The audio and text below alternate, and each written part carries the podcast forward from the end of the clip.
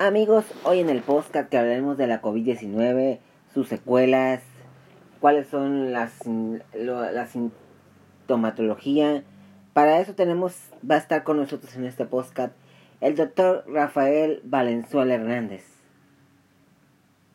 médico general y médico general de la facultad, estudiante de la Facultad de Medicina de la UAS